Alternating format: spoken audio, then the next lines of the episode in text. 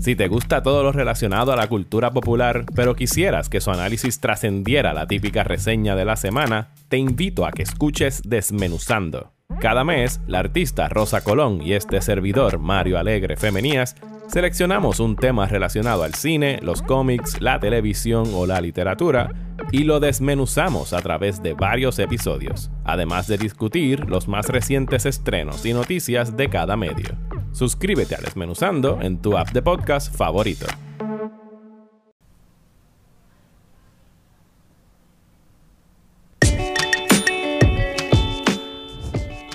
Saludos mi gente, bienvenidos a otro episodio de Radio Independencia, un podcast de política, derecho y todo lo que se nos ocurra desde el independentismo boricua. En el programa de hoy, Andrés y yo conversamos sobre la primera semana del año 2020. Suscríbete a Radio Independencia en tu podcatcher favorito y YouTube y síganos en nuestras redes sociales para mantenerte al día sobre lo que pasa en Puerto Rico. Que lo disfruten.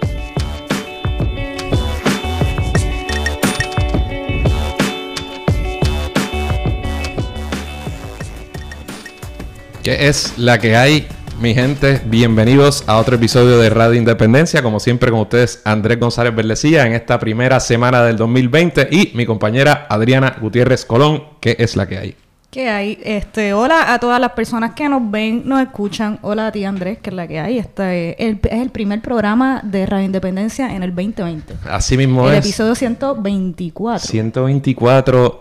Y qué año más convulso, damas y caballeros. Bueno, estamos grabando.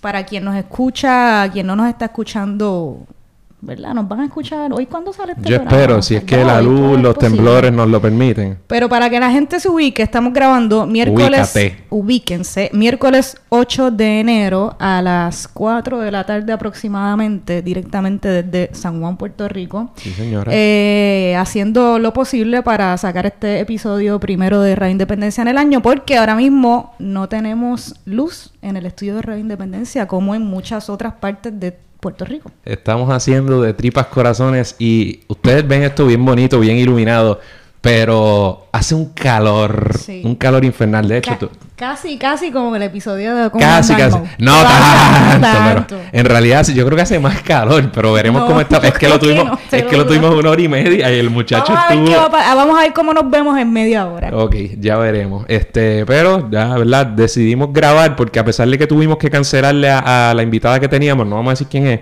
eh, pero y venimos haciendo gestiones con ella desde hace Desde- como tres meses. Desde el año pasado. Oh, ojo.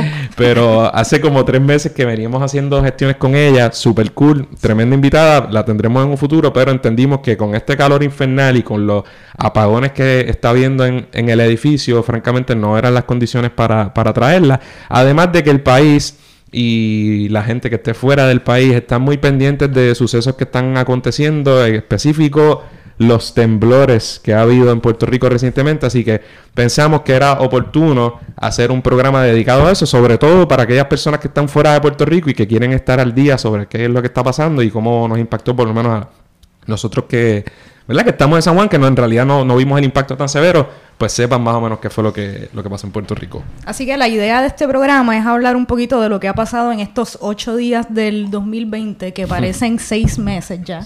Este, pero que apenas han sido ocho días bastante duros, no tan solo en Puerto Rico, sino en el mundo, que han estado pasando un- varios acontecimientos muy ay, complicados, complejos, duros, difíciles, tragedias este, políticas, ambientales, este, Primero, naturales, etcétera. Primero, Australia. Bueno, primero tengo que decir en calidad personal que las navidades no fueron del todo placenteras, en parte porque fallecieron varias personas importantes para mí. Eh, una de ellas fue el abuelo de, de mi esposa, Balbino. Tenía 98 años, pero tú dices, diablo, pues estaba listo ya. Pero el, el tipo estaba bien a los 90 y tantos.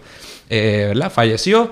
Además de eso, hay un buen amigo que está en el hospital que, que está un poco batallando por, su vida actu- actualmente. Así que no ha sido muy placentero. El tío de mi mamá se murió también. se murió, que no era ¿verdad? muy demasiado cercano a mí, pero sí, ¿verdad? Fue un familiar. Y, y la esposa de, de Rubén Berrío, este, vive en Alemania. Alemania. Alemania, que también era profesora de historia en la UPR. Sí, no era solo, ¿verdad? Que no me malinterpreten. Durante muchos años allá, en la UPR, profesora y una eh, mujer y una profesional eh, muy respetada por mucho, por todas las personas, ¿verdad? Que la, tuvieron la oportunidad de conocerla, así que nuestro pésame para todas las personas que han tenido pérdidas en estos días, incluidas a tu familia, Andrés, y a ti, a Aura, este, que sabemos que no es fácil, pero nada, seguimos para adelante. Además de eso, el mundo está medio a lo loco porque Australia se ha estado quemando de una forma eh, de sí significativa es poco. Sí, yo creo que esto no, yo no, de verdad que no estoy segura, pero un, este, qué sé yo, unos fuegos así tan desastrosos como lo que han estado ocurriendo ahora en Australia. ¿Esto se había visto? Bueno, yo estuve viendo eh, unas comparaciones eh, recientemente y bueno, muy recientemente tuvimos el del Amazonas en Brasil, Que, era una cosa histórica. Eh, también, obviamente, hay unos fuegos en California continuamente que son bastante significativos, pero no nada comparado con esto. Y parece ser que lo que está sucediendo en Australia es como.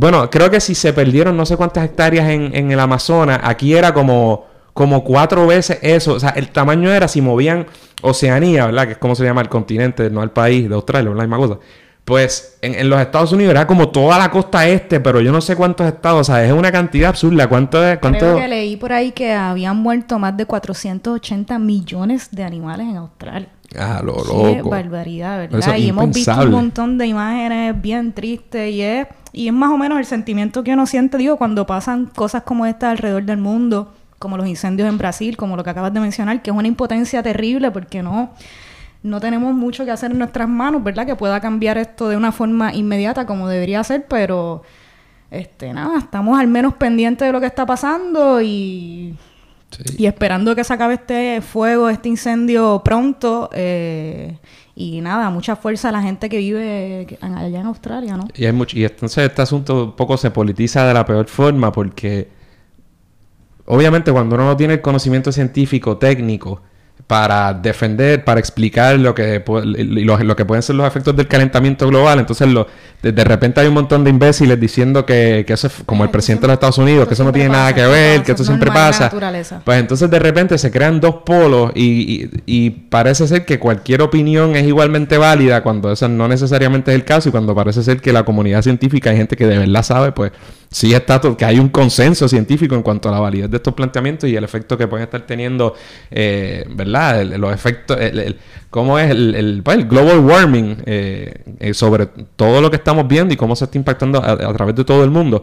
Pues nada, hay que ver, en realidad yo creo que lo que sí podemos hacer, más allá de estas catástrofes naturales que vamos a estar discutiendo en este programa, es qué políticas públicas se pueden implantar a nivel eh, ¿verdad? Los países y particularmente los países más importantes y que más contribuyen a la contaminación ambiental, ya sea China, Estados Unidos, Rusia, el que sea, para tomar medidas políticas que, mano, que, atiendan este asunto y que de alguna manera por lo menos traten de poner ciertas cortapisas a, a estos problemas ambientales que estamos viendo, que según los que saben, sí tienen algo que ver con la actividad humana y particularmente la actividad comercial.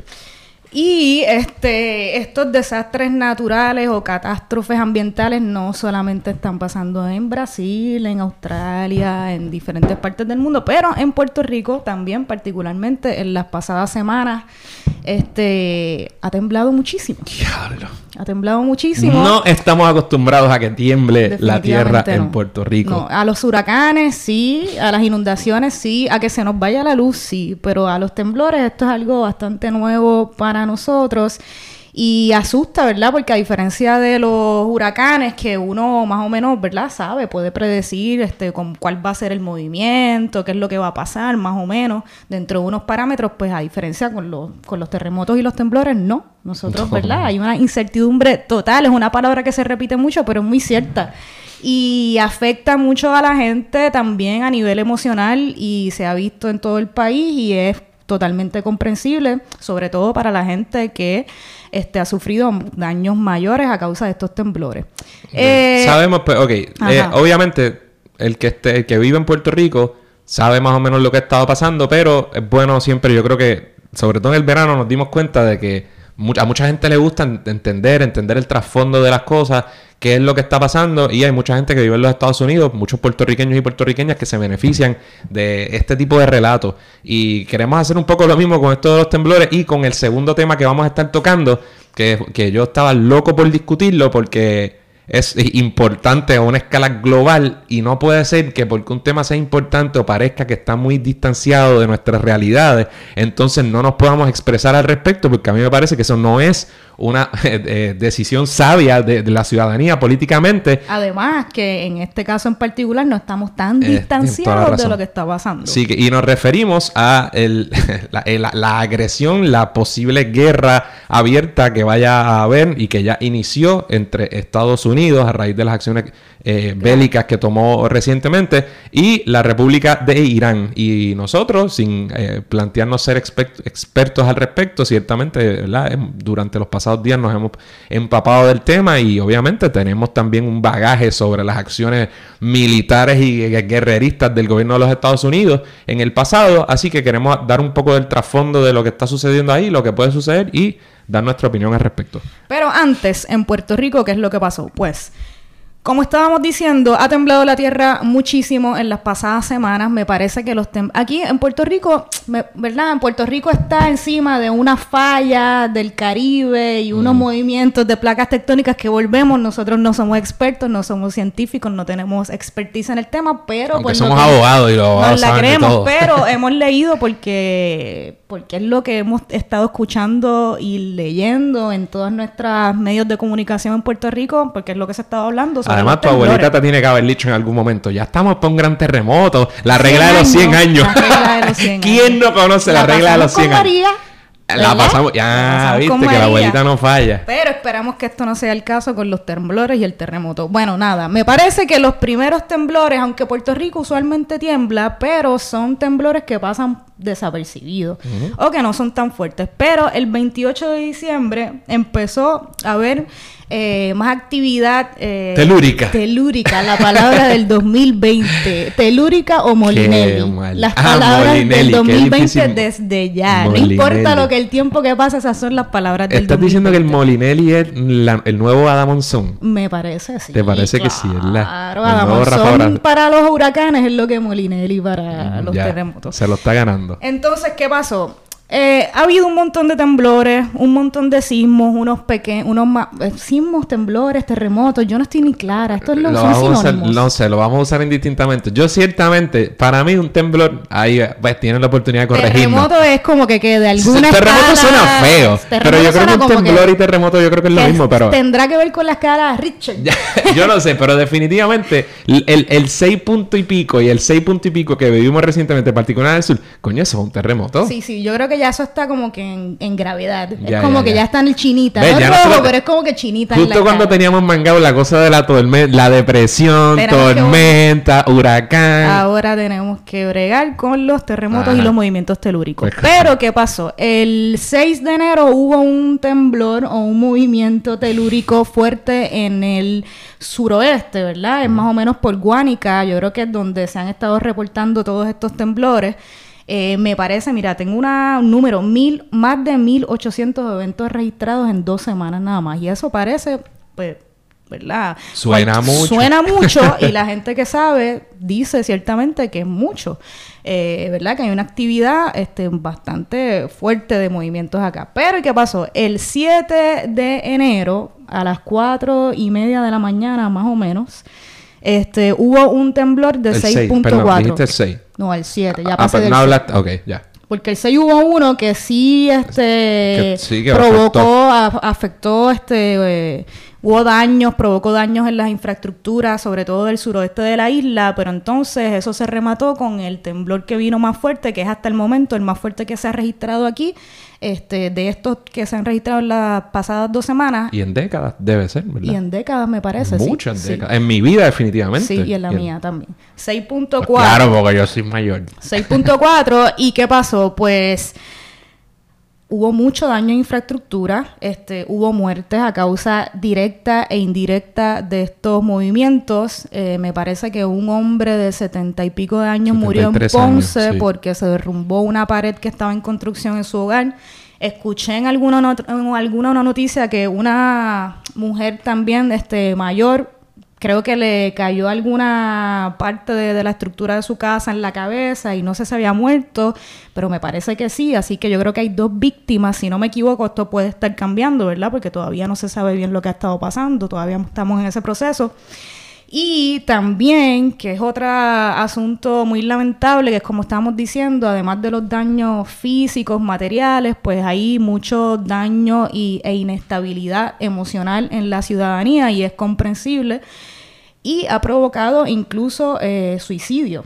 Me parece que hasta el momento se han reportado dos suicidios como causa, ¿verdad?, de las pérdidas que, que han tenido varias personas a raíz de estos temblores.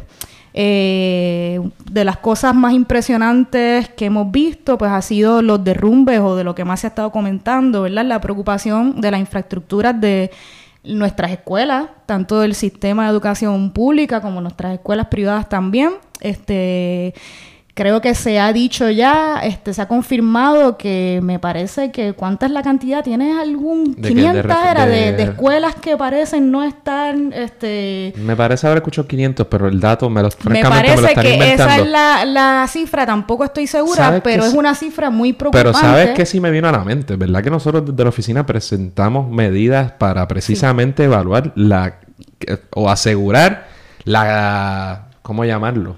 Que, la calidad de la construcción de, de, las, de, las, escuelas públicas cumpliera con, ¿verdad? con los requisitos necesarios para... En casos de, en casos de, terremotos. Eh, obviamente, ¿en qué quedó eso? No la aprobaron, no hicieron nada al respecto. En nada.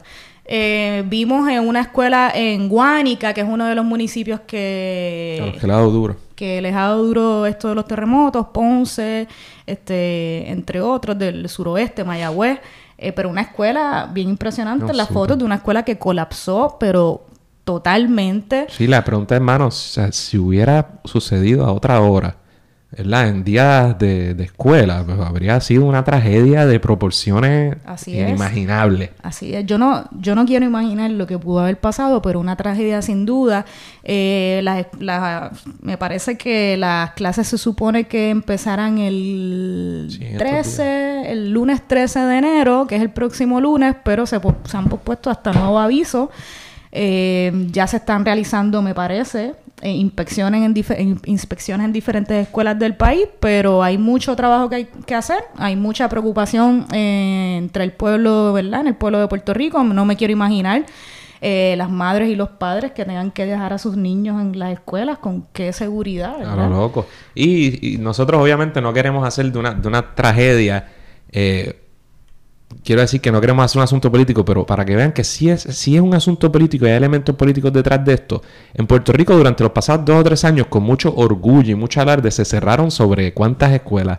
300, eh, 500, ¿cuántas escuelas se cerraron? Más de 300, y, la 300 fue en la primera ola de cierre de escuelas. A eso voy, pero entonces debemos pensar, se hizo un estudio sobre la viabilidad eh, estructural de cada una de ellas y se cerraron las que estaban dañadas y, se dejaron las que estaban habilitadas. La respuesta no. ¿Entiende? Eso, y tanto que se dijo y tanto que se aseguró, como cuando peleábamos contra el gasoducto, que decían, ah, que ñi, ñi, ñi, populares y PNP siempre se oponen al progreso. Si hubiera habido el jodido gasoducto ese, que es otro argumento que están tirando compañeros eh, por, internet, ¿qué hubiera pasado? O sea, el punto es que cuando se traen eh, y se levantan objeciones válidas, ya sean ambientales o de otra índole, sobre muchos de estos proyectos, a veces es mejor escuchar que pensar que uno lo está haciendo por, eh, porque sí. Eh, y ese asunto del cierre de escuelas es bien importante, Andrés, porque es una barbaridad, ¿verdad? Nosotros nos hemos, hemos estado batallando contra ese cierre de escuelas que no viene desde este cuatrienio, viene desde el cuatrienio de Alejandro García Padilla, que ahí fue donde se, ¿verdad? Donde hubo esta primera ola de cierre de escuelas, me parece que más de 300, ahora se han cerrado, yo creo que 300 más. Eh, más o menos. Eh, y eso, ¿verdad? La falta de planificación, eh, todas esas escuelas que se van a privatizar, quizás, lo, los, además de la seguridad, ¿verdad? Los riesgos en seguridad que implican, pero en costos también, ¿no? Porque ahora tenemos un montón de escuelas que son las que con las que nos hemos quedado y que no sirven, pues, ¿qué vamos a hacer con los estudiantes? Y es lo que tú dices, es el ejemplo de cómo en nuestro país, ¿verdad? Lo vimos con María y lo vemos ahora, este, la falta de preparación y como que todo es tapando con parcho, poniéndole parcho a las cosas y nuestro país está pegado con saliva.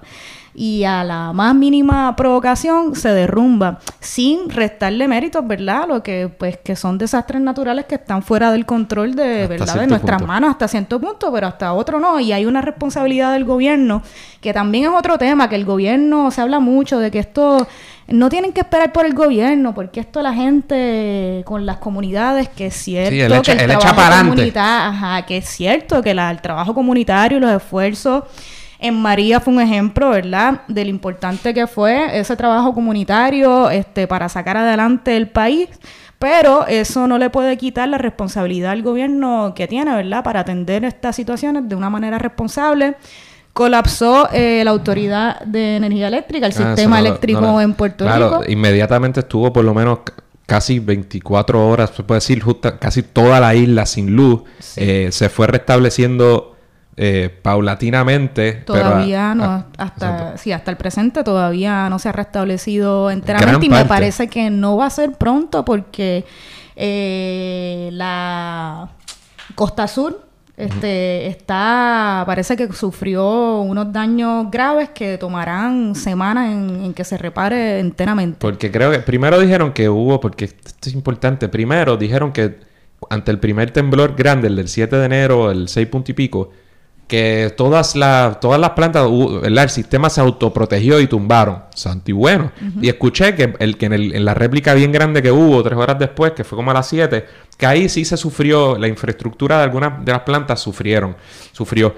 Eh, pero tú pensarías, carajo, carajo, pero si fue que se autoprotegió, pues porque toma 24 horas restablecerlo, no en los lugares donde en realidad hubo un daño sustancial, ¿verdad? En el sur, Guánica, lo que hemos estado discutiendo pero ¿por qué en San Juan y en el área metropolitana, si es que no era un, daño estructural, sino esta cosa de que se protegió el sistema, ¿por qué fue tan complicado en otros lugares? El área metropolitana, por ejemplo, nosotros, en mi casa se sintió, porque en San Juan pues se sintió, obviamente no como se sintió en el sur, pero hubo un temblor el más fuerte que yo he sentido, pero no hubo daño, o sea, no pasó nada, las calles estaban bien.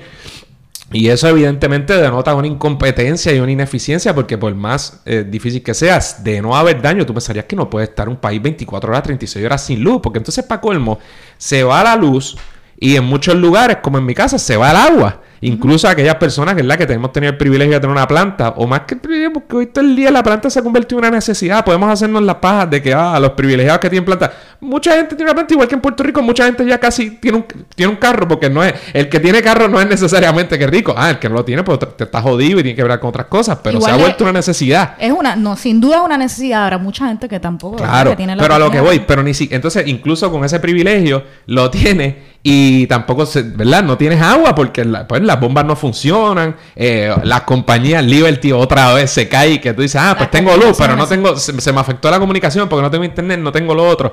Eh, y claro, un poco tiene que, dirán ellos, y, en realidad, ¿verdad? También tendrá que ver con la dependencia que hemos tenido siempre y, la razón está de que la generación en Puerto Rico surge mayormente del sur y desde ahí desde que se distribuye. Lo vivimos también en María, ese tipo de, de disyuntiva. Pero, este, a más allá, tienes razón, pero lo, lo, peor de todo es y que demuestra la ineficiencia, ineficiencia del gobierno y de la autoridad, ¿verdad?, en manejar estas situaciones, es también la, la falta de acceso a la información por parte de la ciudadanía, porque lo primero que pasó, ¿verdad?, cuando se fue la luz, me parece que fue un poco antes de que viniera el temblor fuerte del 6.4 a las 4 de la mañana. La luz se fue un poquito antes que eso. Y cuando por la mañana, a las 7 de la mañana u 8 de la mañana, se, ya se estaba diciendo que antes del mediodía, no sé si te acuerdas, que ya se iba a haber restablecido el sistema eléctrico en todo Puerto Rico. Y de momento ya no era las 12, de momento era 48 horas, ahora son dos semanas, no sabemos lo que está pasando. Y, yo creo que eso es un gran problema. Y para que vean que no somos nosotros, ni los, los izquierdosos, ni los independentistas los alcaldes de Cataño, Bayamón, Guaynabo, del área metropolitana, eh, ya esbozaron que estaban, y en sus palabras, que no estaban conformes con la explicación de José Ortiz, el director ejecutivo de la Autoridad de Energía Eléctrica. Eso es básicamente viniendo de ellos, es como defecar en el funcionario, el principal funcionario de la Autoridad de Energía Eléctrica. Y, o sea, que evidentemente les molestó eso y dijeron, mira, vamos a bregar con la verdad. Y en efecto, o sea, nosotros en el mismo medio, ¿verdad? del área metropolitana donde grabamos, treinta y cuántas horas después, 36 horas después, casi 48, no tenemos luz en el estudio. Este, así, que en general eso vive Puerto Rico, pero el sur evidentemente es el que está viendo eh, el dolor, en realidad, los que han perdido ¿verdad? sus casas, sus lugares donde, viven, donde miles han tenido que ir a refugio. El refugio en Guanica era fuera de la cancha, pero no tenían ni siquiera, no los relocalizaron al momento, después se le ofrecieron unas cosas. Y entonces, por miedo a que eh, hubiera otro temblor, se estaban quedando en el parking, en el, en el parking, casetas de campaña. Aquí, ¿verdad? Se utilizan las escuelas del sistema público como refugio, pero pues en esta ocasión, ¿verdad? No se pueden utilizar porque nadie se atreve a poner un pie dentro de una escuela. Igual mucha gente que vive en el suroeste, que quizás todavía tiene sus casas, pero tienen, han tenido, ¿verdad? Las experiencias han sido tan traumáticas que tienen terror de, de, dormir en su hogar, ¿verdad? Y prefieren hacerlo al aire libre por, por temor a lo que pueda pasar. Y pues sí, bien triste. Yo he visto un montón de imágenes bien dolorosas. Eh, hay centros de envejecientes que han tenido que ser desalojados y he visto imágenes de, de un montón de viejos y viejas en sillas de ruedas en la acera esperando, ¿verdad? Que no sé qué, pero nada, situaciones bien, la gente en el hospital, el hospital de damas en Ponce los tuvieron que sacar y se veía la gente en las camillas, este, con los sueros en el estacionamiento del parking también, porque el hospital no tenía condiciones.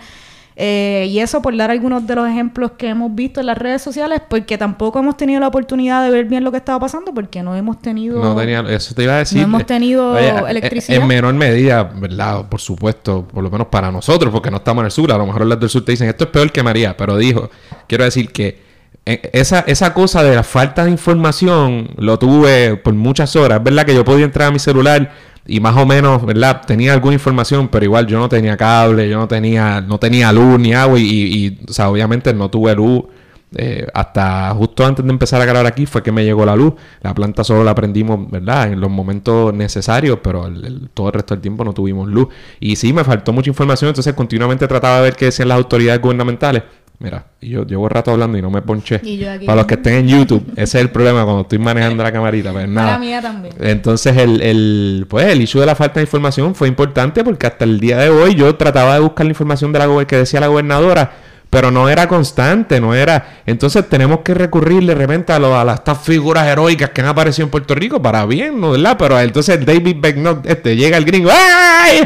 Por el amor de Dios, y ahora tú lo dijiste, Molinelli, y, y, es, un poco con el debido respeto, un poco caricaturesco la cosa, porque ahora es como el bracero de la Autoridad Eléctrica, ¿te acuerdas? Sí, ahora, pero Molinelli, ¿verdad? También hay que aclarar que ha estado años, años diciendo haciendo advertencias de que esto pueda pasar, de que las casas que están en pilotes, que se tiene que es otro issue, ¿verdad? Obviamente a lo que me refiero es que no deberían ser las autoridades pertinentes las que adecuada y constantemente informen sobre este tipo de cosas en la emergencia, que a lo mejor en cierta medida se está tratando de hacer, ni siquiera estoy tratando de hate de esa forma, pero entiendes, ¿por qué yo tengo que estar recurriendo a Damonzón o, de una forma por ahí a lo loco o a alguien que surge como un influencer eh, coyuntural sobre un evento en particular? Porque y no, ¿entiendes? así porque lamentablemente la información que recibimos de estas personas parece ser más fiable, ¿verdad? Para la gente confía más que a lo que dice el propio gobierno. Problema gigantesco, pero es parte de nuestra realidad.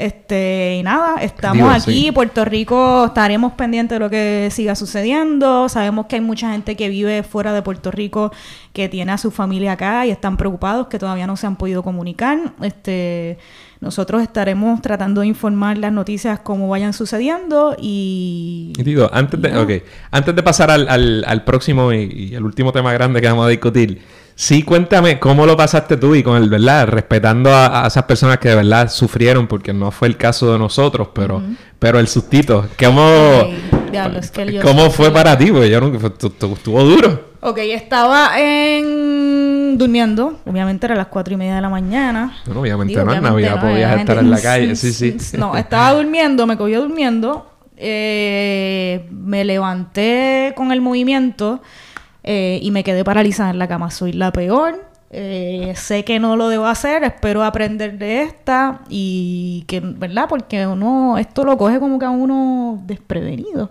y dormido. Y yo me quedé paralizada, Andrés, mirando así el techo como una boba. Ah, paralizada todo y duró, ¿cuánto duró? no sé, pero, parecía duró, largo. A mí me pareció como una un eternidad. como- Pues yo- Era, y es un jamaqueo así como una... así yo me sentía. Cuando- Moviéndome de lado y que no me vea, pues es como una, un jamaqueo así de lado a lado. Me quedé como una como una boba paralizada. Mira, yo, yo leí antes de que pasaran es un estos problema, grandes. porque yo a mí me parece que a la que eso se empieza a mover, tú tienes que salir, porque ¿qué tú vas a esperar a que la cosa se ponga Sí, mala? sí, estuvo complicado porque, por ejemplo, antes de que explotara este grande, vi en... Estaba viendo videos de YouTube cómo medios internacionales reseñaban la noticia. Del Y- temblor. sí, los comentarios, una, ch- eh, chileno, dos puntos. Aquí pasa todo el tiempo. Como que me, me da- digo, no es que no debamos, obviamente es una- un evento importante y debemos darle la seriedad que amerita. Pero como es relativo, que a ella le pueden tener mucho miedo, y en efecto, amigos míos chilenos y chilenas me decían como que, uy, un huracán. Versus que allí, que-. Exacto, y- o, o en California con los temblores y en otros lugares con los tornados. Para nosotros no hablar de temblor y tornados es la cosa más rara del mundo. Cállate, y los no huracanes. digas No digas, tornado. ¿Qué? Yo- nada, olvídate. no falta. No, chacho. Chacho. Pues el punto es que. Pues, ¿Cómo en mi- lo pasaste tú? En mi caso, pues yo estoy- también estoy durmiendo. Yo sí estoy durmiendo porque yo a las 4 de la mañana no tengo que hacer en la calle. Y este estoy ahí, ¿verdad? Durmiendo con mi esposa y mi nena estaba con nosotros. Y como ya el día anterior en Reyes a- había pasado uno. Ese yo no lo sentí. El- ah, yo lo sentí. El, El Reyes, Reyes. el día de ¿Pero qué Reyes a las Reyes? 6 de la mañana. Yo lo sentí. Dije, uh, yo estaba ansiado. Le dije, esto, esto se está moviendo. Aquí hay algo raro. sentí. No he bebido tanto. Entonces, el del 7 dan las 4 de la mañana y se empiezan a meter. Y, se, y era, era, era el terremoto o el temblor más fuerte que Igual yo que he yo. sentido en mi vida, sin Igual duda. o sea, ya la, la pendeja era en serio, ¿entiendes? Y, se escuchaban ruidos de eh, detrás de nuestro apartamento hay una cancha con zinc y yo escuchaba Pero, vela, sí, el- escuchaba los ganchos, las puertas Mira, moviéndose. Cuento, el día anterior, cuando pasó en Ciales, unos perros que estaban por ahí por la calle, y ¡pam! Y explotó. Al otro día, mis perros ni perros ahí domesticados. Así es mi no perro. hicieron nada. Ya no te hicieron- digo más, mi perro se orinó. ¡Ah! pues no hicieron nada. Y yo me entero porque primero, primero se va la luz. Y eh, se va la luz, ¡pum! Yo digo, sana madre, otra vez. Y después de que se va la luz, es que empieza. Y ahora- entonces ahora mi esposa rápido se paniquea. ¡Ay! ¡Estás temblando! ¡Ah! ¡Ah! Y nosotros cogemos a, ¿verdad? A Sofi, que estaba durmiendo con nosotros. Y pues nos quedamos. Yo dije, quédate tranquila porque. ¿Qué iban- O sea, yo no pensé, voy, voy para el marco de la puerta. Hago el famoso triángulo este de la. Yo Esa no sé yo no qué. la sabía, esa nueva para El triángulo este me tiene loco. Yo, estoy, yo no sé si. A mí me suena tan medio raro. No, yo, yo crecí mí, con el marco de la puerta y como no, que. a mí me convence más el triángulo que me, Pero es me que bajo de una cosa. Y yo decía. Tú dices, mira aquí esta mesita. No, ¿Qué pero esta mesita es una porquería. Ok. Ok, una porquería, pero lo del... Decían que si el baño, que si el marco de la puerta. Yo no sé el marco de la puerta. Pero lo del triángulo y si te cae encima. O sea...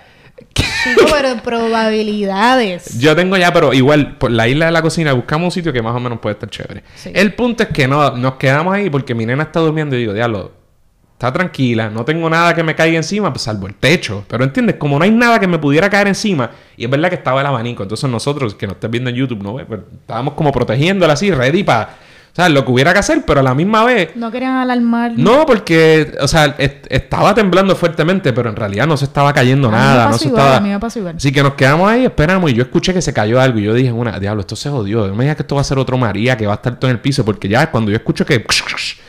Y cuando salí, chequeé todo, no había pasado absolutamente nada, ni- ninguna grieta, nada, la puerta, la- incluso las réplicas, cuando salgo, yo siento la- el portón, eh, las puertas que dan al patio moviéndose. Pero cool, después me di cuenta que lo que se cayó que yo escuché fue que algo que se cayó en el baño, una bobería. Este, o sea, que aunque fue fuerte, duró bastante para nosotros, eh, en realidad no hubo daño. Sí, no hubo daño, igual. pero un susto. Igual, igual. Yo creo que más susto fue, como tú dices, eso pasó, ¿verdad? Y como no pasó a mayores, al menos donde yo estaba, Claro. ¿verdad? Me acosté a dormir. Sí. Y después, cuando me despierto, es que empiezo a ver lo que está Y a las pasando. y es- ¿No te levantas? ¿El- tercero lo ahí- sentiste? Sí, ahí ya Ah, ahí yo yo estaba despierta. Y lo sentimos. Y, y ya ahí cuando empiezo a leer y empiezo a buscar qué es lo que está pasando y empiezo a ver las imágenes de la, de la destrucción en el suroeste, en Guánica, pues ahí sí que me, me, me entró la ansiedad. sí.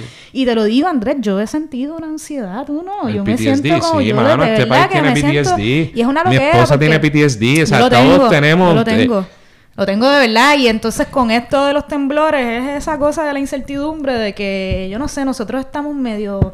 ¿Pasará? ¿No pasará? Pero ya sabemos... El, el, yo creo que la distinción es que ahora sabemos cuán malo se puede poner. O por lo menos ya tenemos un referente de algo malo de verdad. Puede ser bien malo. Nos puede... Ese, de ese de 6 y 7 nos puede dar a toda la isla y partirnos pero ya sabemos lo que es estar jodido. O sea, nadie nos tiene que contar lo que es pasar una catástrofe. Y además, como sabemos, ¿verdad? Lo que los daños que puede causar un temblor como este de 6.4 en diferentes estructuras este, alrededor de Puerto Rico, en especial, y que preocupa mucho las escuelas de Puerto Rico, pues a está ese miedo, ¿verdad? De que pueda volver a pasar, de que estamos ready, de que no. ¿Qué pasaría si estuvieran los niños en, en su horario regular de clases, etcétera? Pero, nada, ¿qué aprendimos a aprender de esto? Yo creo que eso es lo que nos queda.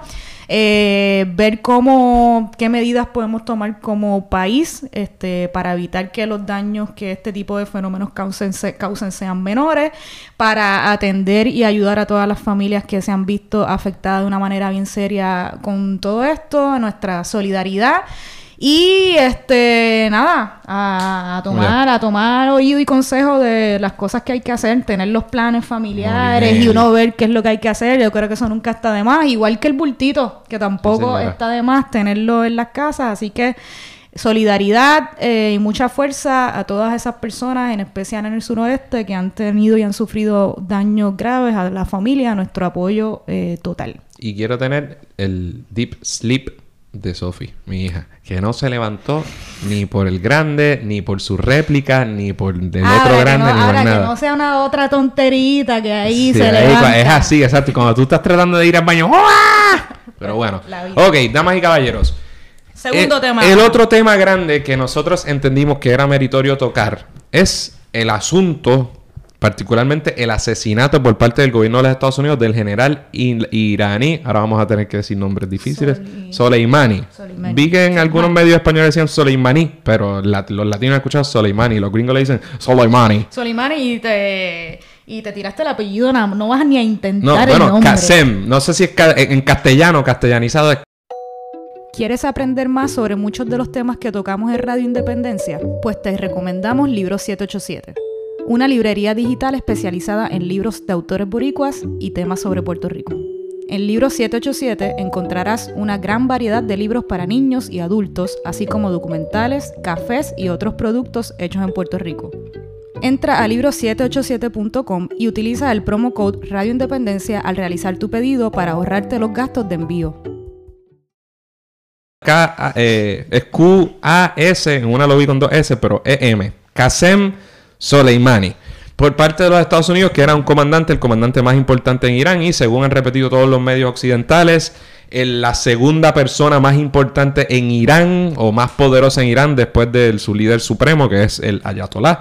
Y es decir, una, una gran provocación por parte de un imbécil llamado Donald Trump que preside la nación más poderosa de los Estados Unidos en una región altamente conflictiva. Y usted dirá, ah, ¿qué se creen estos que van a hablar ahora de Oriente Medio? Pues yo soy partidario de que uno tiene que instruirse y dar su opinión de las cosas, sobre todo, sobre todo sobre materias políticas y aquellas que hacen los gobiernos que dicen representarnos o en este caso por imposición propia y unilateral del gobierno de los Estados Unidos que nos dominan, eh, ¿verdad? Así que Puerto Rico no solo es parte del mundo, no solo es parte de y se ve afectado por este tipo de acción que toma la acción más poderosa del mundo en otras partes del mundo y que claramente van a pueden provocar una guerra y van a fomentar actos violentos eh, a diestra y siniestra, sino que nosotros pues una vez tomas un avión y sales de Puerto Rico, para todos los efectos te tratan como americano, así que que nadie me diga que esto no nos afecta, ¿verdad? Y creo que es importante eh, hablar un poco de, los, de algunos antecedentes qué fue lo que pasó, hacer un poco el tracto de qué fue lo que pasó, qué, se justifica y qué podemos esperar. Y entonces darle un poquito para atrás y ver cómo, desde hacer un resumen que va, de la, bastante general eh, de los conflictos entre los gobiernos de Estados Unidos e Irán a través de distintas décadas. Quizás empezamos desde el 50 con el golpe de Estado, pero vamos a empezar con cuál fue el suceso desde el cual fue el ataque. ¿Cuándo fue que Trump atacó a Irak y mató a Soleimani? Bueno, Yo no apunté fechas para no molestar a... Pero o sea, esto todo esto pasó en las últimas dos 3. semanas. Creo que Esto fue pasó- enero 3. Sí, de hecho, eso fue este año, pero... Ajá. Pues, pues entonces vamos a empezar con eso. Y después, pero va, va a haber mucho background. Ok. Como ya dije y repitió Adriana, pues el, el gobierno de los Estados Unidos realizó un drone strike, ¿verdad? En el aeropuerto de Bagdad, Irak. En el que decidió acabar la vida de esta persona, Soleimani, que era el, coma- el comandante de... Les llaman, creo que el Quds Force. Tampoco voy a estar entrando en detalle de cosas que no voy a fingir que domino. Pero mucha gente lo ha descrito como una fuerza... Eh, decía en Estados Unidos que era una, no es un FBI o un CIA, pero es una mezcla y tenía que ver con asuntos internacionales, pero es uno de los cuerpos políticos más importantes en Irán. Eh, y era una persona extremadamente importante en gran medida por, por liderar, su- supuestamente, ¿verdad? Y a raíz de, dicen todas las potencias, esto no es que está en duda, la lucha contra el Estado Islámico y yihadistas y extremistas en la región, de manera que esta persona era un enemigo del Estado Islámico, de los que son los malos para los Estados Unidos, eh. Y la, gente que aboga más fuertemente por la Guerra Santa. Eh, y esta persona se encontraba eh, en reuniones en el gobierno de Irak, en el país, en Irak. Irak tiene un gobierno, podríamos llamar un gobierno títere o digamos un gobierno aliado en teoría a los Estados Unidos porque desde 2003 invadieron Irak, por supuesto, comenzó la guerra, des- destruyeron y mataron a Saddam Hussein, mataron a su hijo, mataron a medio mundo e instituyeron ahí un gobierno eh, y establecieron, como establecen en todo el Oriente Medio y en todo el planeta, sus bases militares por toda la región. Ya nosotros hemos dicho aquí y hemos analizado con el profesor Raúl Coto Serrano el- lo difícil que es el conflicto en el Oriente Medio, con el, el- conflicto eterno entre Palestina e Israel y el mundo árabe, musulmán y el mundo eh, israelí, siempre apoyado por los Estados Unidos, ¿no? El mundo judío y cómo se mezclan esos asuntos políticos, militares, religiosos, complicadísimos. Y en los Estados Unidos siempre ha estado ahí. Pues decidió aniquilar en suelo iraquí, violando cualquier soberanía imaginable de los iraquíes, matar a este jefe militar iraní que no había provocado ningún que no había realizado ningún ataque en suelo norteamericano, ni contraamericano, ni nada por el estilo, lo cual ha sido tomado por todas las personas con dos dedos de frente, independientemente de lo que usted piense de, eh, de Soleimani o de Irán o del el- el sistema político iraní no había eh, tomado acciones bélicas en contra de los Estados Unidos. Y como vamos a detallar aquí, los asuntos en que supuestamente se fundamenta un casi sin sentido porque casi ni han intentado apoyar su acción en acciones concretas contra Irán o, o imputarle acciones a Soleimani, sino cosas vagas La paz en el Medio Oriente. estupideces de que no, de que ahora dicen que tenían prueba de que él iba a realizar ataques contra americanos, Eh, cosas que ni siquiera han fingido dar algo concreto en que basar eso, pues va, ¿verdad? ha provocado todo un- un- un- una serie de eventos que muy probablemente van a conducir a una guerra abierta, porque eso a todas luces es un acto de guerra contra un funcionario importante de un país soberano en territorio soberano de otra nación por una por un país que actuó unilateralmente. Entonces hay una serie de, conflictos de que si el poder, el, el presidente tenía el poder para hacer esto unilateralmente, eh, están los eventos poquit, ¿verdad? Que sucedieron un poquito antes la- la- las semanas anteriores y hay un trasfondo más viejo que me gustaría tocar, ¿verdad? Que todos son parte de, de lo que estamos viendo y de lo que incluso ya, y de las acciones que ya tomó eh, Irán en represalia y que sin duda alguna seguirán escalando hasta Cuando, que... te- cuando hablas de unilateralmente, ¿te refieres a qué exactamente? ¿A que haberlo hecho sin el aval del Congreso? Sí, eh, entre otras cosas. Pero creo que debemos dar el background para entonces. Pero me refiero a que eh, precisamente algunos de los demócratas eh, han planteado la, la guerra de algunos de los demócratas, de gran parte, lo digamos los demócratas tradicionales, y le estoy dando el beneficio de la duda a la- el ala izquierdista que ciertamente ha reaccionado de manera distinta. Y eso es algo en que me gustaría, me encantaría hablar ya mismo, que me enfatizar. Todo, ahora la línea no es actuaste mal, violaste la soberanía iraquí, mat, cometiste un acto de guerra, asesinaste al general del, de, de Irán. Oh, No es que no me preguntaste. Entonces, hay, y hay una hipocresía porque si bien hay un debate serio de, de quién tiene el poder para actuar en, en- sobre cuestiones de guerra, es verdad que la constitución confiere, y ya, ya entré al, al, al de esto, pero la Sabía constitución yo. de los Estados Unidos delega el war power, francamente, en el Congreso de los Estados Unidos. Por eso es que se supone que es el Congreso quien decreta nos vamos a guerra y empezamos la guerra. Bueno, como antes era así, ¡pam! vamos a guerra y para adelante. Y eso está ahí, y eso está bien. ¿Qué pasa? Como los americanos es una realidad que se pasan invadiendo países y declarándole la guerra abierta o indirecta o subrepticiamente a todos los países del mundo o a muchos países, pues eso ha, cambiado de cierta forma. ¿De qué manera ha cambiado? Bueno, pues hay un pequeño detalle, que el comandante en jefe de las Fuerzas Armadas de los Estados Unidos es el primer ejecutivo del presidente. Por tanto, ah, tú declaras la guerra, pero ¿qué tú haces cuando el comandante en jefe da una orden? Bueno, pero si es emergencia nacional, tiene que hacerlo y después aprueba. Por eso es que desde, por ejemplo, yo no, debía haberlo buscado, pero yo no sé cuál fue la última guerra que de verdad declararon de antemano el Congreso y entonces fueron a la guerra. No sé si fue Corea o... Porque por eso, por, eso se decía mucho el conflicto de Vietnam al principio. Es que con la Guerra Fría también hicieron y siempre hacen lo que les da la gana.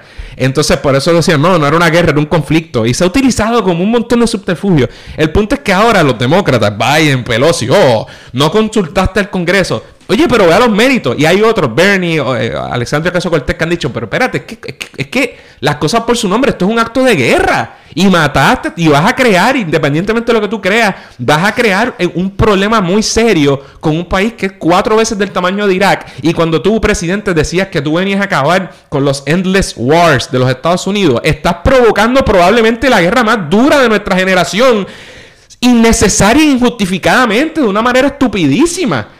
¿Entiendes? Y, ¿verdad? Eso es lo que estamos viendo. Y para llegar ahí me gustaría entonces, porque vamos a reaccionar un poco a esas reacciones que ha habido de los distintos sectores, algunas de las cuales me parecen buenas, me parecen hasta alentadoras dentro de la comunidad eh, estadounidense.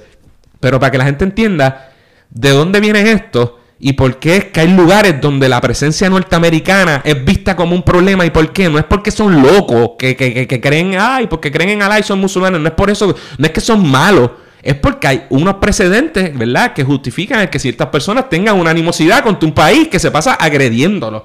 Y para entender esa realidad sin justificar las matanzas de un lado y del otro, creo que es importante. Ok, ¿por dónde tú crees que debemos empezar? ¿Por los 50? Por, por los 50, porque. Y ahí, de nuevo, si usted busca la BBC. Si usted busca los medios occidentales, incluso, claro, 60 años después, ahora mi abuela, pero ahora te lo reconocen. Funcionarios del gobierno, Madeleine Albright, eh, secretaria de Estado bajo Clinton y otros, han dicho, coño, no debimos haber hecho eso. Y se refieren a 1950 a 1953. ¿Qué pasó en 1953, o sea, a principios de la década del 50, que Estados Unidos realizó un golpe de Estado en Irán? ¿No? sí. Estados Unidos, Irán tenía un primer ministro elegido democráticamente. El primero.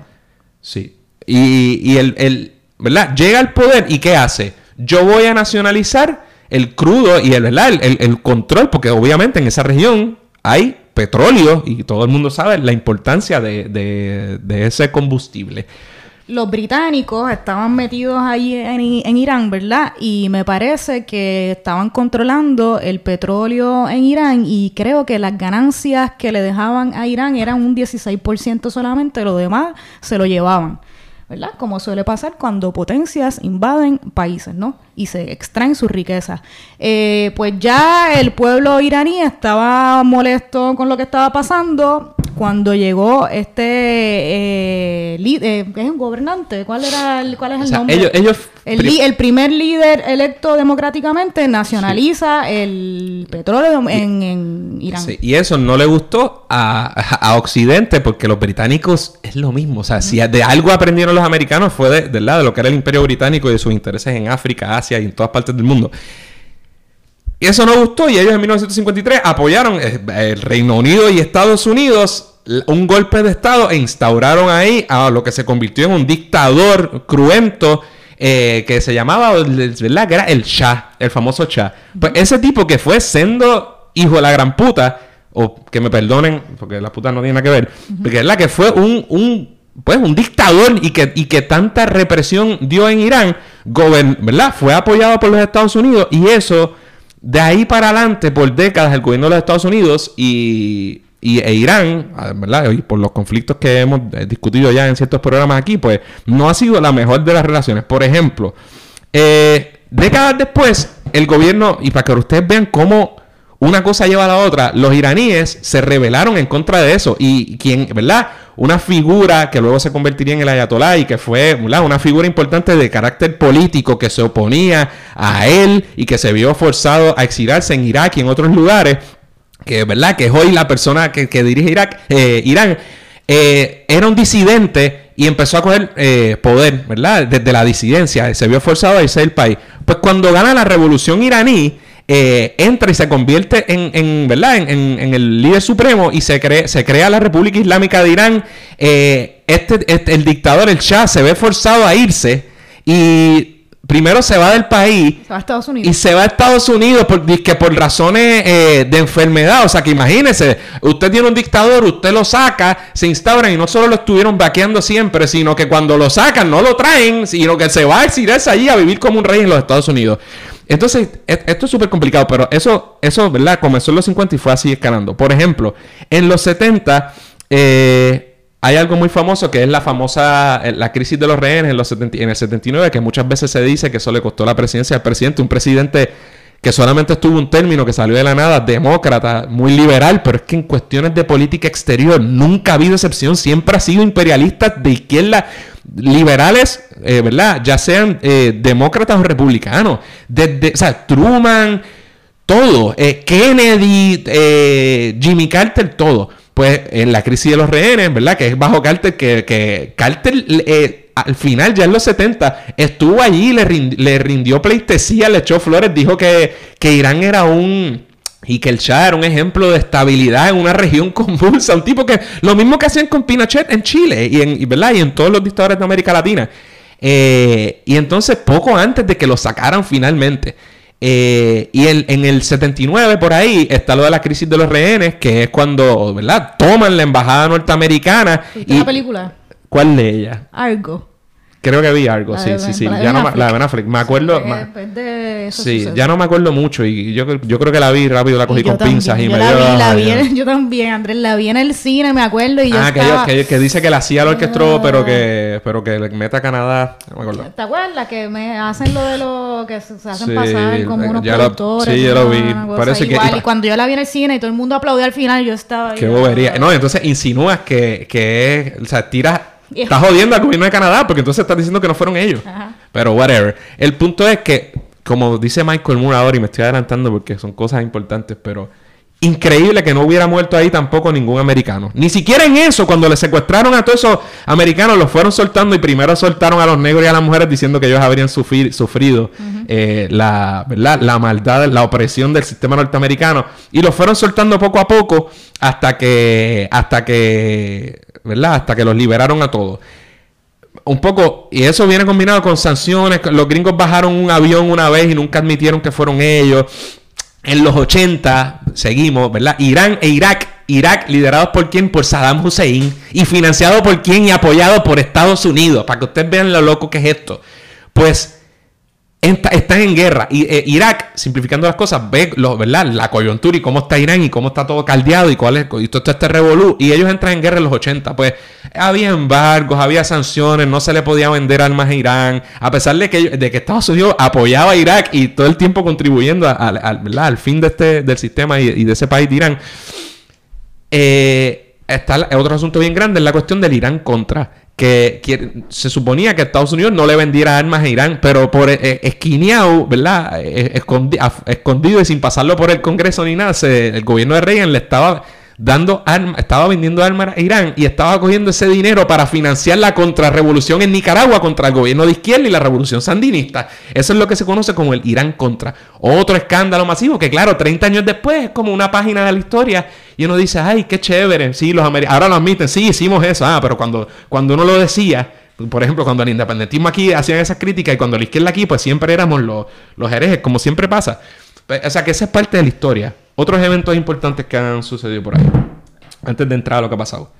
Pero yo diría que eso es de lo más... 80, este... Bueno, el acuerdo de la... Claro. Sí. Es más reciente. Sí, entonces, pero a raíz de todo eso, eh, Clinton lo mismo, no fue que la verdad, de repente hay cambios en el liderato allá, porque allá hay elecciones, hay cambios en el liderato en los Estados Unidos, la cosa se enfría, eh, eh, Clinton, curioso, estuvo corriendo en las redes una noticia de Clinton de que cuando lo estaban impeaching, cuando, porque a Clinton también lo residenciaron en la Cámara de Representantes, como lo hicieron ahora Trump, y que cuando fue al Senado, ¿sabes qué hizo? Bombardeó Irak. Y, hay una noticia que dice que el bombardeo de Irak eh, atrasa los impeachment, el trial en el Senado porque el presidente acaba de decir que era necesario. O sea, que es la misma, lo mismo. este, ajá, casualidad. Qué casualidad. Así que así siguió la cosa durante el... Entonces, por supuesto, los otra cosa para llegarlo más allá al siglo XXI. Los americanos, por supuesto, no quieren que Irán, porque como los americanos son así, ellos, Rusia y ciertos países seleccionados por el, por el dios particular de cada cual, pueden tener armas nucleares, energía nuclear y armas nucleares. ¿Verdad? Pero hay otros que no. Así que Irán, que no tiene armas nucleares y que nunca ha tenido un programa de armas, ni ha planteado tener un programa de armas nucleares, de todas formas ha llegado a acuerdos eh, para acabar, mermar o que le regulen sus programas de energía, nuclear, que son cosas totalmente distintas. Pero claro, como los musulmanes no pueden tener energía nuclear y ese tipo de problemas, pues siempre ha habido avance para, eh, ¿verdad? en ese camino, ¿no? Eh, la relación entre Obama y Ahmadinejad en su momento también siempre era ser el enemigo. Todo ese tipo de asuntos. Y créanme que yo no tengo nada que ver ideológicamente con ya sea teocracia, ni de musulmanes, ni de cristianos, ni de nada por el estilo. No va a eso el asunto. Eh, pero entonces, esos acuerdos han ido avanzando de manera lenta, que sí, que no. Estados Unidos sigue imponiendo sanciones que eh, recrudecen la economía iraní hasta cierto, ¿verdad? hasta cierto punto. Ellos pueden responder hasta en lo que puedan, regulando y bregando con el petróleo. Eh, y así ha sido la cosa. Pues en, bajo Obama y en los últimos años había un acuerdo, y creo que no me acuerdo si fue en el 2015.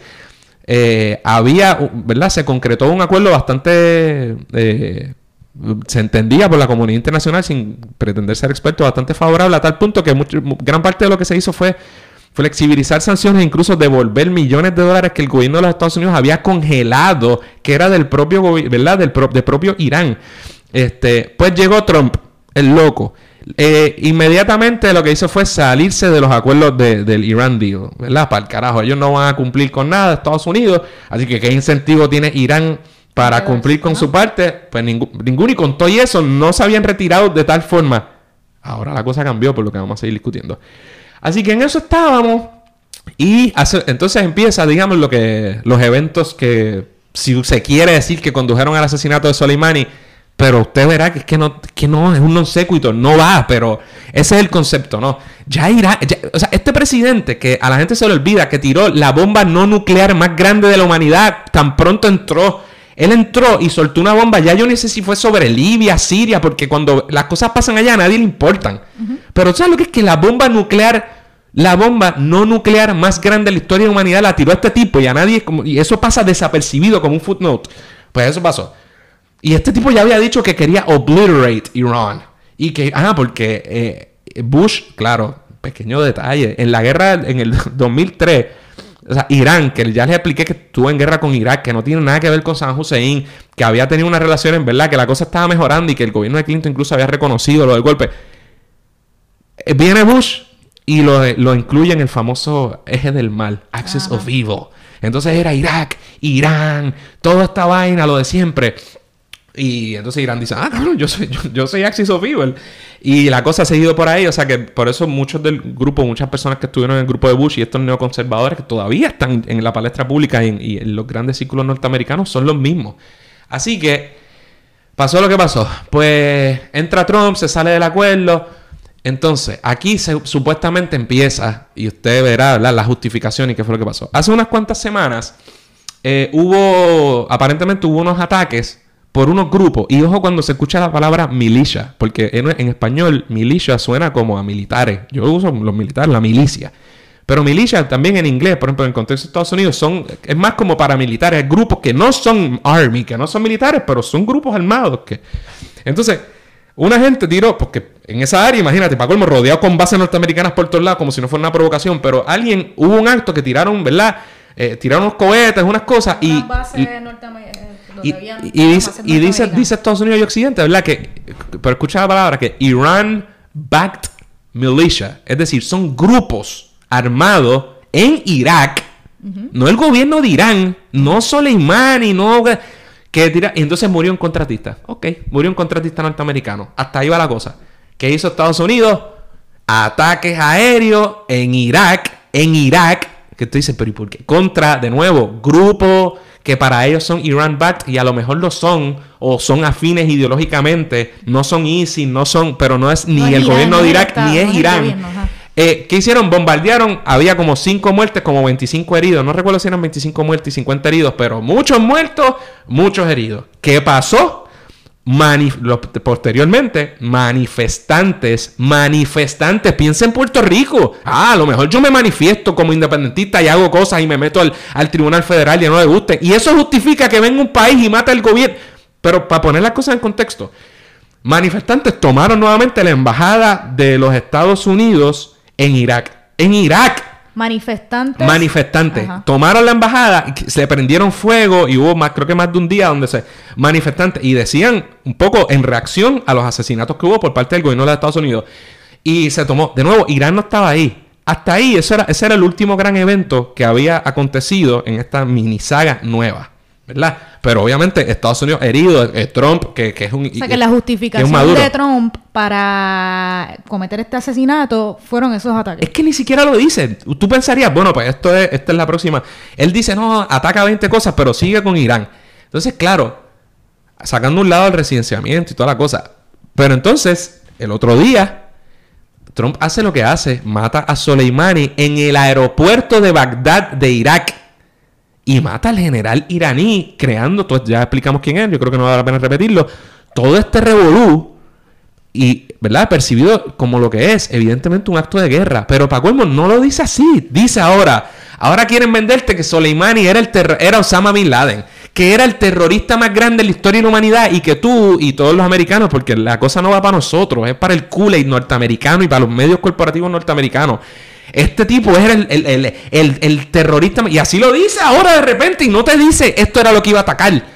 Esto fue lo que atacó, esto fue lo que ordenó. No, son cosas vagas así, como que este era el que trajo. El terrorismo en el Medio El terrorismo, o sea, e, entiende, el, el, War on Terror. Y eso fue él, este, qué sé yo, una o dos horas antes de que empezáramos a grabar este programa, me parece que dio un mensaje que básicamente lo que decía era eso un montón de justificaciones vagas, como siempre, de la lucha contra para acabar el terrorismo en el Medio Oriente, para implementar la paz, este, que este tipo era un terrorista y un asesino, que el gobierno de Estados Unidos no quiere utilizar sus armamentos, pero que verdad, que si se viera en la obligación de hacerlo lo haría, pero que esa no es la intención, que como que si la cosa fuera a quedar ahí, si Irán se queda tranquilo. Entonces, y uh, después de eso, bueno, pues todo todo el mundo sabe que va a haber repercusiones. O sea, un país viola la soberanía nacional de otro y mata a un dirigente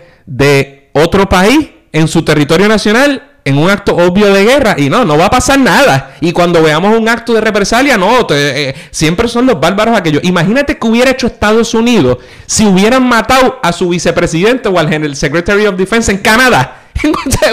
¿En qué mundo, verdad? ¿Qué pasó? El, ¿verdad? Ha habido actos de luto y de, apoyo en Irak. Porque para colmo, mira la, ¿verdad? la locura. En Irán, en Irak, en todos lados. Muchas potencias, incluso aliados de los Estados Unidos, están diciendo: Mira, se te fue la mano, estás a lo loco. Francia rápido brincó. Eh, ¿Y qué pasó? Se sabía que iba a suceder algo. Bueno, pues ya Irán oficialmente lanzó ataques de cohetes, dicen decenas de cohetes. Ahora mismo Estados Unidos yo creo que no ha dicho exactamente cuántos dieron, si ha habido muertes, cuáles, pero una base norteamericana en donde en Irak. Porque ese es el problema. Crea eso, probablemente difícilmente te van a atacar en Nueva York, en Washington, este tipo de cosas. Puede haber actos. Ahora definitivamente vas a fomentar actos de terrorismo sobre todo en tu territorio nacional, pero vas a seguir fomentando guerras internas en esos países en los que tú no vives y vas ahora a provocar, ¿verdad? Que venga un cuetazo a, Israel. Israel va a contestar y tú lo vas a apoyar y el resto del, Oriente Medio se va a virar contra Israel. Y entonces grupos como ISIS, mezclados con lo que está pasando en Siria, donde ya tú tienes una mini guerra mundial con Rusia que apoya al gobierno de, ¿verdad? Al gobierno contra los rebeldes apoyados por los Estados Unidos, lo cual es un, ya es un cagadero. Entonces, tú haces eso y evidentemente va a haber contraataque. Eh, Irán respondió, según Michael Moore, el documentalista que estaba escribiendo cosas buenas, búsquenla. Dice Irán, los medios iraníes dijeron que si... La cagaste ahí, dame a ver. Los medios iraníes dijeron que si... Eh, que si Estados Unidos no respondía, que ahí quedaba la cosa. Difícil de creer también, pero ahí quedó. Eh, pero ¿qué pasa? Hoy, curiosamente, no sabemos qué pasó. Puede ser una total coincidencia. Pero hoy o ayer, dependiendo, bueno, si usted lo está escuchando, pues, hace unos días, se cayó un avión de Ucrania en dónde? En Irán. No se ha visto el black box, no se sabe qué fue su, el gobierno iraní o los medios iraníes primero dijeron que lo que han dicho muchos medios que fue una falta, una falla técnica y que después retractaron y dijeron es muy, es muy temprano para decir.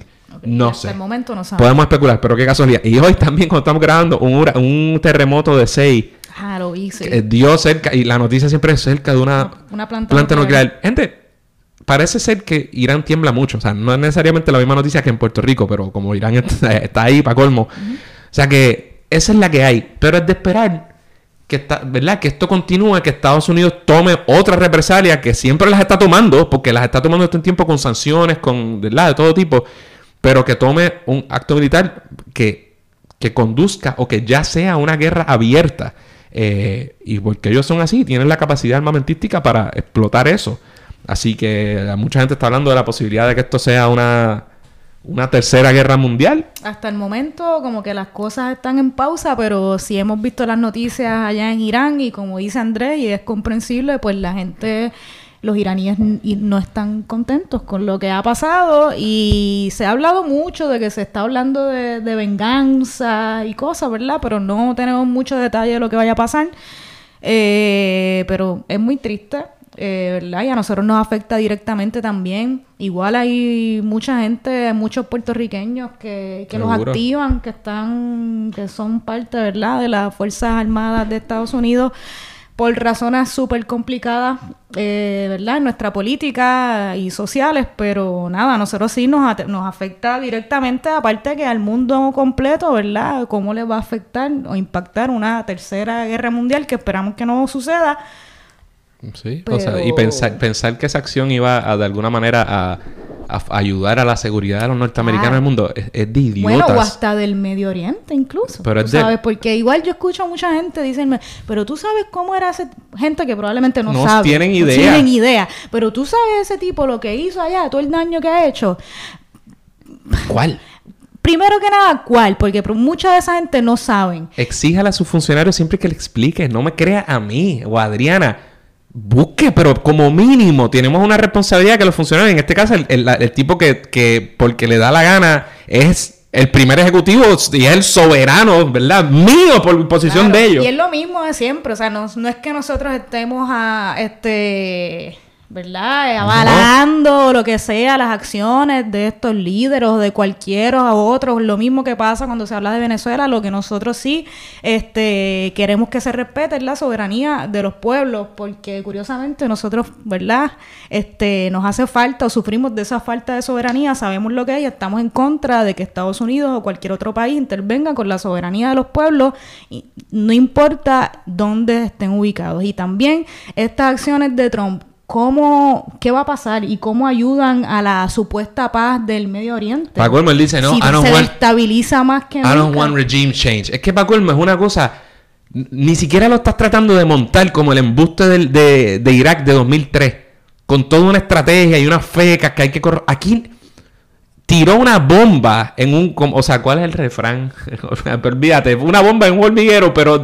Pero, o sea, literal, sí. Entonces después dices que no quiere regime change. Cabrón, que tú hiciste? O que no es un acto de guerra. Obviamente es un acto de guerra. Entonces, ¿qué estás diciendo? Y ahora sí que cuando usted se monte en un avión, cuando yo, cuando yo quiera llevar a mi hija ahora a viajar con ese pasaporte americano, ¿verdad? Y con que es el único que tengo porque es el único que me reconocen pues, pues sí, pues, pues hay, hay razones fundamentadas para estar un poquito nervioso y cuando usted le empiecen a lacerar sus derechos y a coartar derechos, como pasó con el, el Patriot Act y como pasa con Guantánamo y Abu Ghraib y todo lo que vimos después del 2011, por, por cuestiones de seguridad nacional provocadas por estupideces como esta, pues, pues son consecuencias que están sobre todos, sobre todos y todas. Y hay que tratar de entender esto y por qué el hecho de que lo diga un funcionario americano no significa que, que santo y bueno y que se tiene que, aceptar como tal.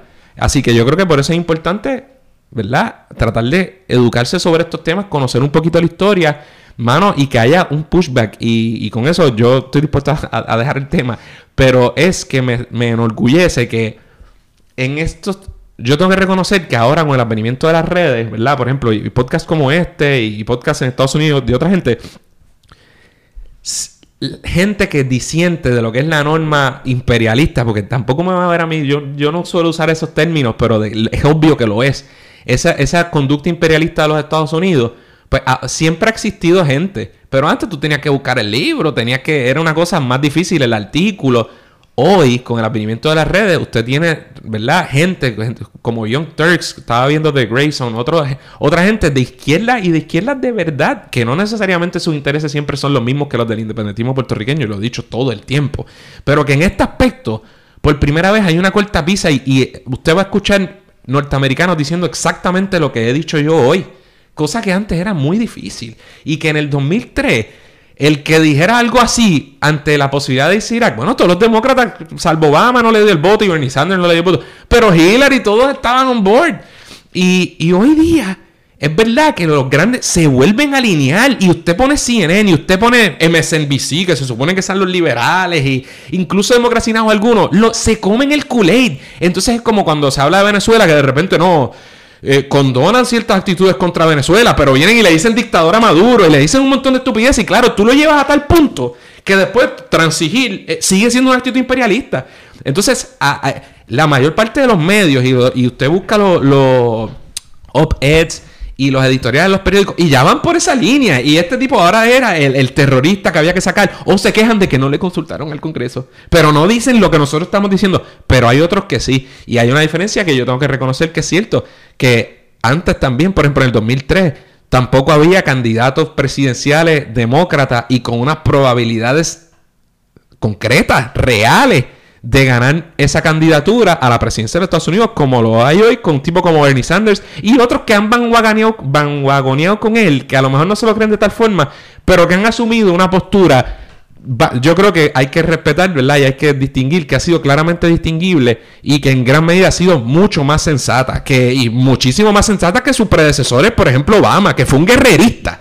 Fue un guerrerista, ¿sabes? Que como, como los anteriores, como Clinton y como los anteriores. Y a mí me gustó que aunque no es mayoritario y sigue siendo, esa gente tiene que luchar contra lo que son las corrientes mayoritarias, por lo menos estuvo, está nítido escuchar ese tipo de discursos dentro de los Estados Unidos. Vamos a ver qué sucede una vez se declara la guerra o cuando hay un acto de terrorismo o de defensa, porque, o sea, terrorismo que es relativo, ¿verdad? Es terrorismo cuando te tocan en lo tuyo. ¿Qué pasa cuando sucede a la inversa que, verdad? O sea, el acto de los Estados Unidos fue un acto de terrorismo estatal, fue un acto de... Pero entonces, ¿verdad? Jugamos con los discursos. Así que ese, ese aspecto me pareció nítido, por lo menos destacable. Y nada. Excelente. Eso es todo lo que tengo que decir al respecto. Bueno, este, ¿qué más, qué más falta? Un bono. Un bono, qué bono. Y nos podemos ir, llevamos un rato, llevamos una hora y diez minutos. Está bien. Tengo, primero del año. Tengo bonito para ti. Bueno, estos tres, pero me imagino que tú quieres escoger. Sí, yo lo vi. ok, uno vez. Ya lo, tenemos varios. Empieza tú. Estoy cansado de hablar. Ay, que, pero es que chicos, que los... Mira, ok. El primero, Tenemos si no... varios. Cuba y la Serie del Caribe. Ajá, vi, tú posteaste algo en tus redes. Ay, pero estoy cansado de hablar de cosas serias. Sí, pues... Los gringos no le dieron visa. No le dieron la visa. Este, otro ejemplo de las consecuencias que tiene este, nuestra situación política, nuestra relación con Estados Unidos, que Estados Unidos determina cuándo le da visa o no a otros países para que, digo, a Cuba, para que pisen Puerto Rico, en, Puerto Rico en eventos deportivos. Eh, ¿Qué más? Liga de béisbol profesional. Yo no he visto nada. Eh, eh, estaba ready para hablarlo cuando hice el bosquejo, pero ya francamente. ¿Sabes algo? Es que, es que cuando lo dejé Santurce iba a su serie 2 a 0 adelante. Pero ahora con todos los terremotos y con la... De ah, verdad que estoy desconectado. Pero hicimos una, una encuesta en Twitter y el sesenta y tanto por ciento dijo que iba a ganar eh, Santurce. Así que. Ok, ahora sí. El tercer tema del bono. Adam Driver. ¿Qué pasó con Adam Driver? El caballito. Adam Driver es un caballito. ¿Es, tu actor del 2019? Hacho, mano. es increíble que yo esté casi ready para decir que sí. Le he cogido mucho respeto. A pesar de que ya manifesté mi odio hacia The Rise of Skywalker, no tuvo que ver con él. Y ya he hablado Ya- ya digo odio. Ya he hablado también que no he visto Star Wars.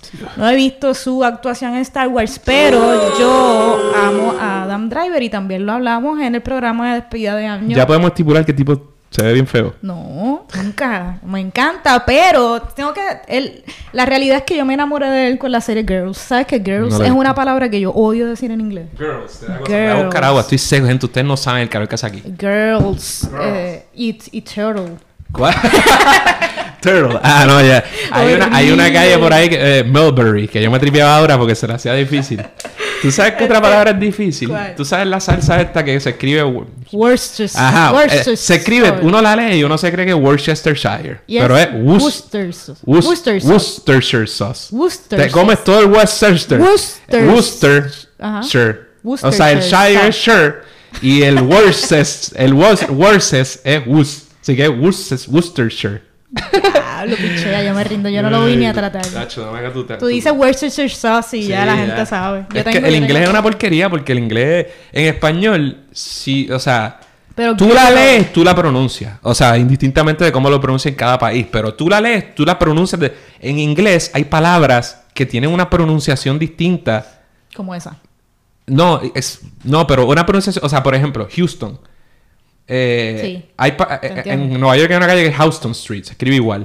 O, o, por ejemplo, hay, hay palabras que a lo mejor hay reglas y yo desconozco, estoy metiendo la pata, pero hay veces que los propios americanos, ¿cómo explicarte? No es que la pronuncien distinto por su forma de, de- de pronunciar, sino que literalmente pueden tener dudas sobre cuál es la pronunciación adecuada. ¿Qué sé yo? Como eh, Weinstein o, o- o Weinstein, o tú sabes que tienes que escucharlo. ¿Cómo va a ser? Ok, pero eh, eh, este no es el caso con Girls, eso es lo que lo, lo decir. Pero Girls, esta serie de HBO que me encanta, ahí fue que yo me enamoré de Adam Driver. Creo que más que de él, fue de su actuación, de verdad, que desde ahí dije, me encantó su personaje y la serie es hasta nítida. Pues tengo que admitir, es un caballito. No he visto Star Wars, Sí, pero Marriage Star- Story. Star Wars lo nítido es que, o sea, su Bueno, su actuación, actuación sí, dicen que está buena. está buena, pero está buena. eh? Creo que está bueno dentro de Star Wars. No, no es que esté bueno el personaje. Es medio raro decirlo, pero Star Wars por, ah, es súper divertida, una gran saga, pero no se caracteriza por su gran actuación. O sea, los Y, actores es- no. y- y este destaca. Y el hecho de que él haya cogido un personaje de Star Wars que después de todo, ¿sabes? Es una cosa de superhéroes y de...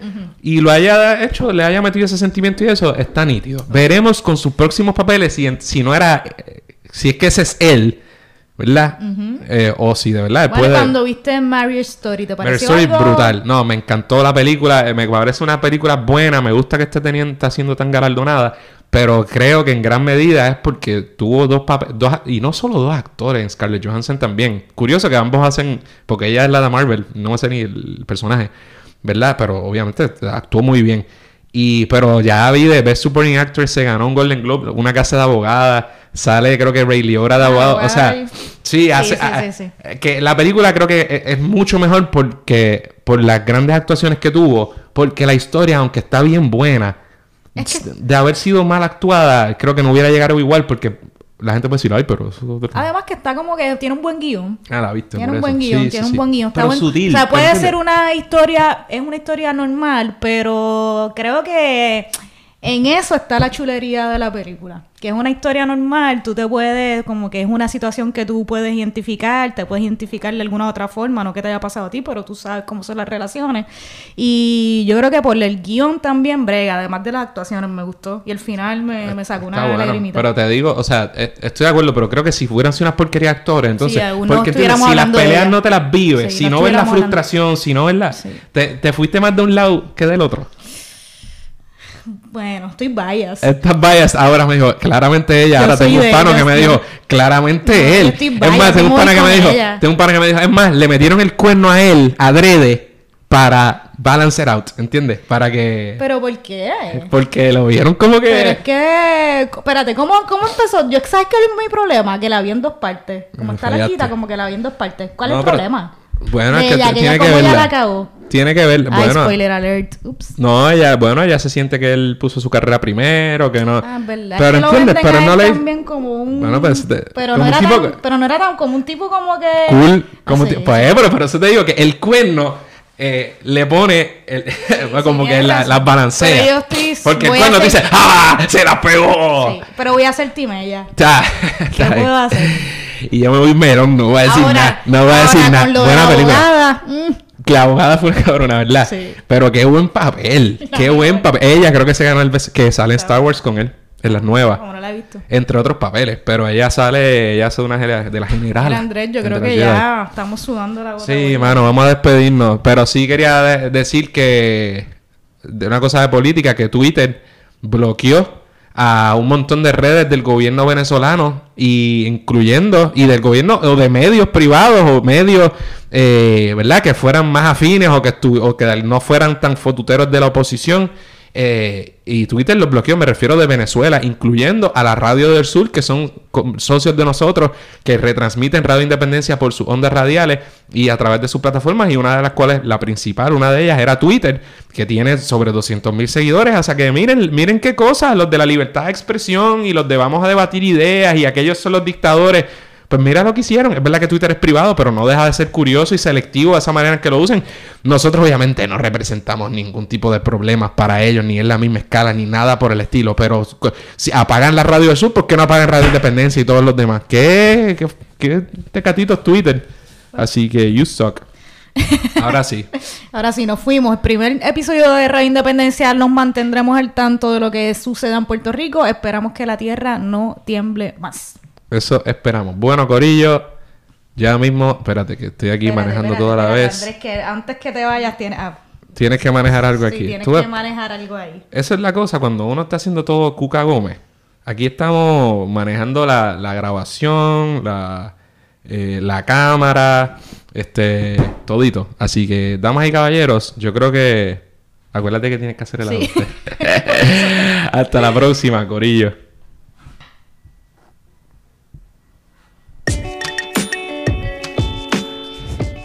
Eso es todo por hoy. Esperamos que les haya gustado el programa. Les agradecemos nuevamente por estar con nosotros. Recuerde suscribirse a Radio Independencia en su podcatcher favorito y YouTube y síganos en nuestras redes sociales para mantenerse al día sobre lo que pasa en Puerto Rico. Hasta la próxima.